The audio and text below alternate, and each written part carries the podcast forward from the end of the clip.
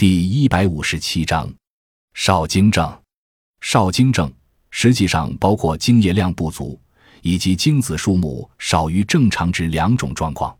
正常男性的一次射精量应为二至六毫升，如果精液量少于一五毫升时，就称为精量减少。